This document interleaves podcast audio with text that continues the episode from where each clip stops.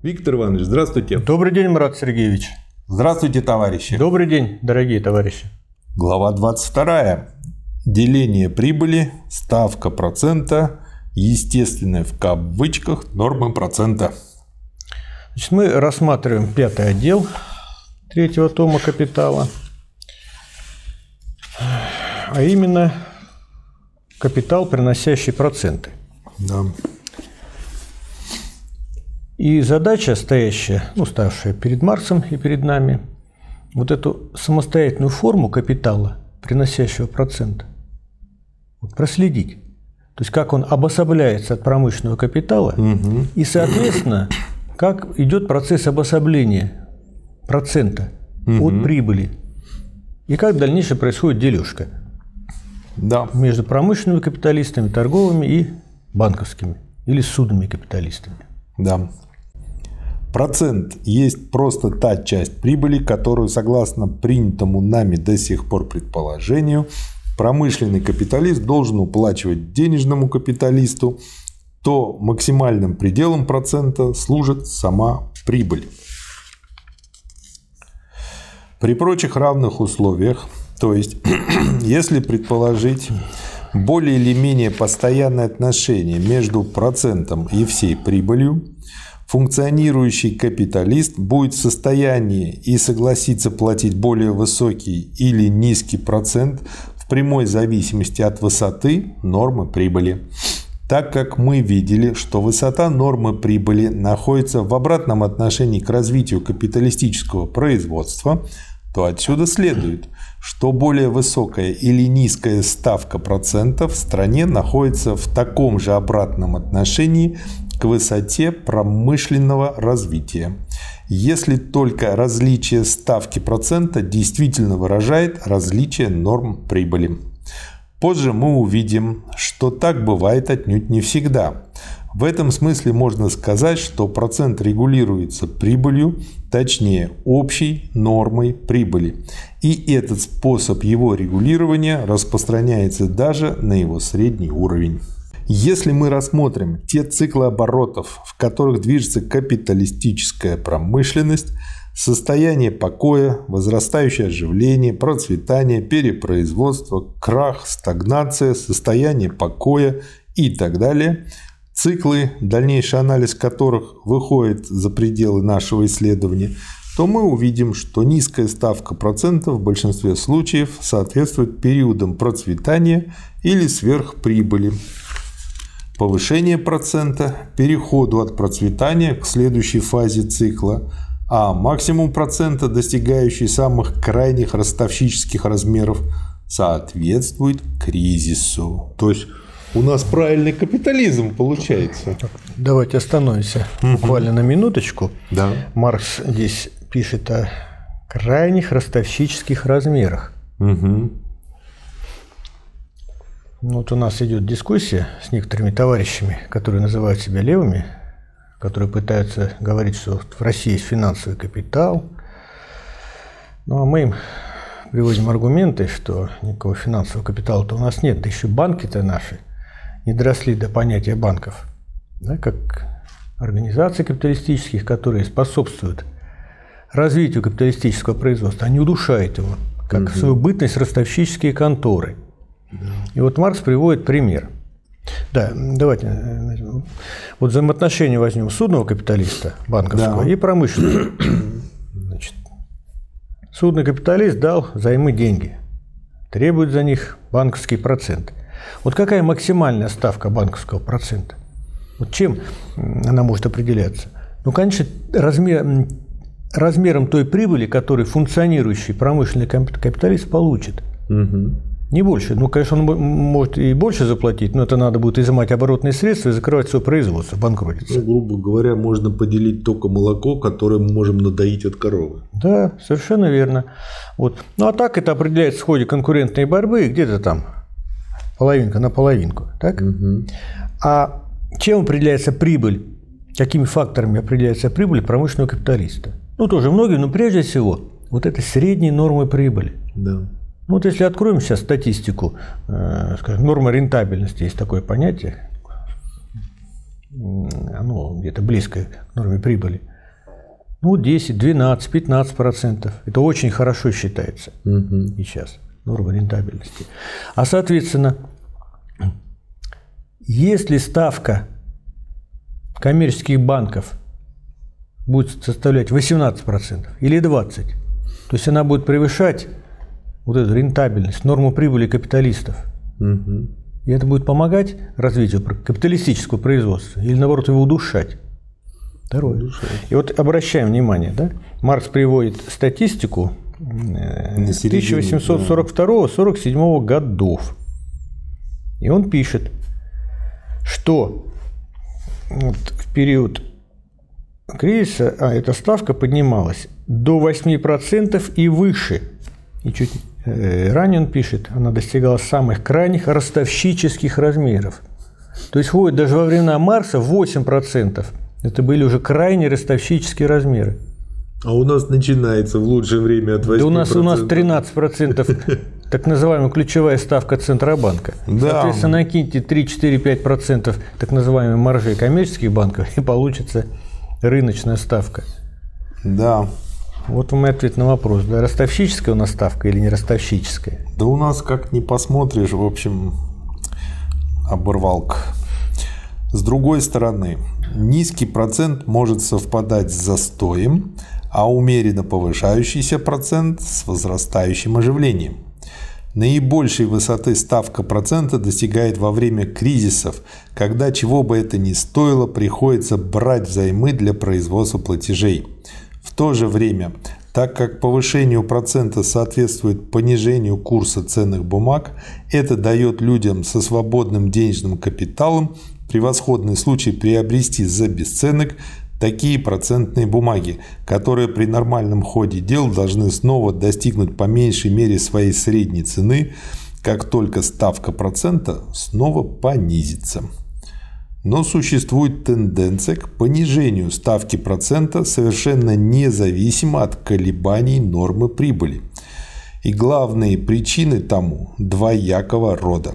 Первое – Дальше цитата. Не, у, не из «Капитала» Маркса, а он цитирует, э, прочту потом, чего. Даже если предположить, что капитал никогда не берут взаймы иначе, как для производительного применения, то все же возможно, что ставка процента изменяется без какого-либо изменения нормы валовой прибыли. Ибо по мере того, как нация подвигается вперед по пути богатства, возникает и все больше возрастает класс людей, которые благодаря трудам своих предков обладают такими фондами, на одни лишь проценты с которых они могут жить. Точно так же многие из тех, кто в юности и в зрелом возрасте был активно занят предпринимательской деятельностью, отходят от дел, чтобы на старости лет спокойно жить на проценты с тех сумм, которые они сами накопили. Оба эти класса имеют тенденцию увеличиваться с ростом богатства страны, потому что те, кто начинает дело с более или менее значительным капиталом, имеют шансы раньше сколотить себе состояние, чем те, кто начинает дело с небольшим капиталом. Поэтому в старых и богатых странах отношение той части национального капитала, собственники которые не хотят применять его сами, ко всему производительному капиталу общества выше, чем то же отношение во вновь осваиваемых и бедных странах. Как многочислен класс рантье в Англии, восклицательный знак, по мере роста класса рантье растет также и класс людей, сужающих капитал, ибо это одни и те же люди. Эссе о распределении богатства Рамсея. И второй вариант, второй род. Давление на ставку процента должны также оказывать развитие системы кредита, постоянно возрастающая вместе с ней возможность для промышленников и купцов распоряжаться при посредстве банкиров всеми денежными сбережениями всех классов общества и прогрессирующая концентрация этих сбережений в таких размерах, при которых они могут действовать как денежный капитал. То есть вот эти два фактора, две причины действуют. Далее. Привычка узаконенная традиция. совершенно так же, как и сама конкуренция, влияют на определение средней ставки процента, поскольку она существует не только как среднее число, но и как фактическая величина уже во многих юридических тяжбах, при решении которых приходится иметь дело с вычислением процентов, приходится принимать среднюю ставку процентов в качестве узаконенной.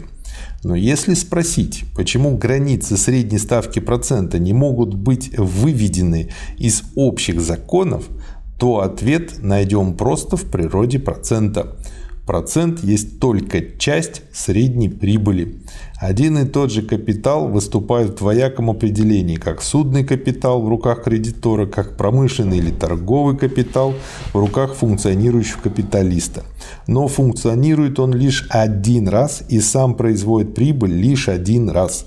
В самом процессе производства характер капитала, как капитала судного, не играет никакой роли.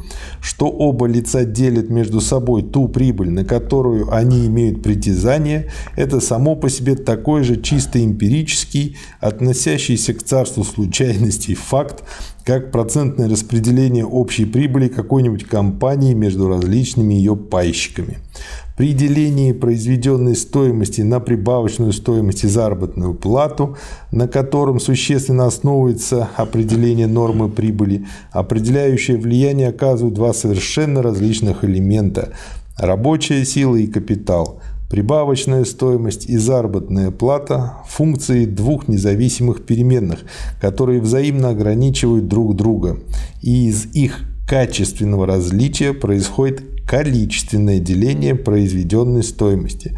Мы увидим позже, что то же самое происходит при делении прибавочной стоимости на ренту и прибыль. По отношению к проценту не происходит ничего подобного. Здесь качественное различие, наоборот, происходит, как мы сейчас увидим, из чисто количественного деления одной и той же части прибавочной стоимости. Из всего изложенного следует, что нет никакой в кавычках естественной нормы процента. Но если с одной стороны граница средней ставки процентов, противоположность общей нормы прибыли, или границы средней нормы процента, в отличие от постоянно колеблющихся рыночных норм процента, не могут быть установлены каким-либо общим законом, так как здесь речь идет лишь о делении валовой прибыли под различными титулами между двумя владельцами капитала – то наоборот, ставка процента как средняя, так и ее рыночная величина в каждом конкретном случае выступает в качестве равномерной, определенной осязательной величины совершенно иначе, чем это имеет место при общей норме прибыли. Ставка процента относится к норме прибыли так же, как рыночная цена товара к его стоимости. Поскольку ставка процента определяется нормой прибыли, она всегда определяется общей нормой прибыли, а не частными нормами прибыли, которые могут господствовать в отдельных отраслях промышленности, и тем более недобавочной прибылью, которую отдельный капиталист может получить в какой-нибудь особой сфере предпринимательства. Поэтому общая норма прибыли в действительности проявляется как эмпирический данный факт в средней ставке процента, хотя последняя не представляет собой чистого или достаточного надежного выражения первой. Далее. Средняя ставка процента является в каждой стране для более или менее продолжительных периодов постоянной величиной – так как общая норма прибыли, несмотря на постоянные изменения отдельных норм прибыли, изменяется лишь сравнительно продолжительные периоды времени. Причем изменение в одной сфере уравновешивается противоположным изменением в другой. И относительное постоянство общей нормы прибыли проявляется как раз в этом более или менее постоянном характере средней ставки процента. Ну а что касается постоянно колеблющейся рыночной ставки процента, то для каждого момента она, подобно рыночной цене товаров, является определенной величиной, потому что на денежном рынке весь судный капитал постоянно противостоит функционирующему капиталу как единая масса. И, следовательно, отношение между предложением судного капитала с одной стороны и спросом на него с другой всякий раз определяет рыночный уровень процента. Это происходит в тем большей мере, чем более развитие кредитного дела и связанная с ним концентрация его придает судному капиталу всеобщий общественный характер. и сразу одновременно выбрасывают его на денежный рынок.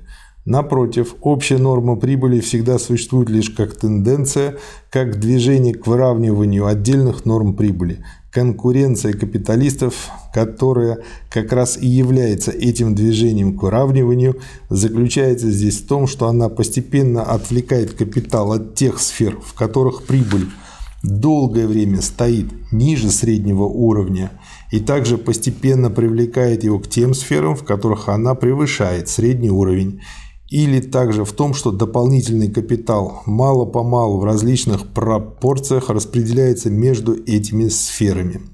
По отношению к этим различным сферам это постоянные колебания прилива и отлива капитала, а отнюдь не одновременное действие всей массы капитала, как при определении ставки процента.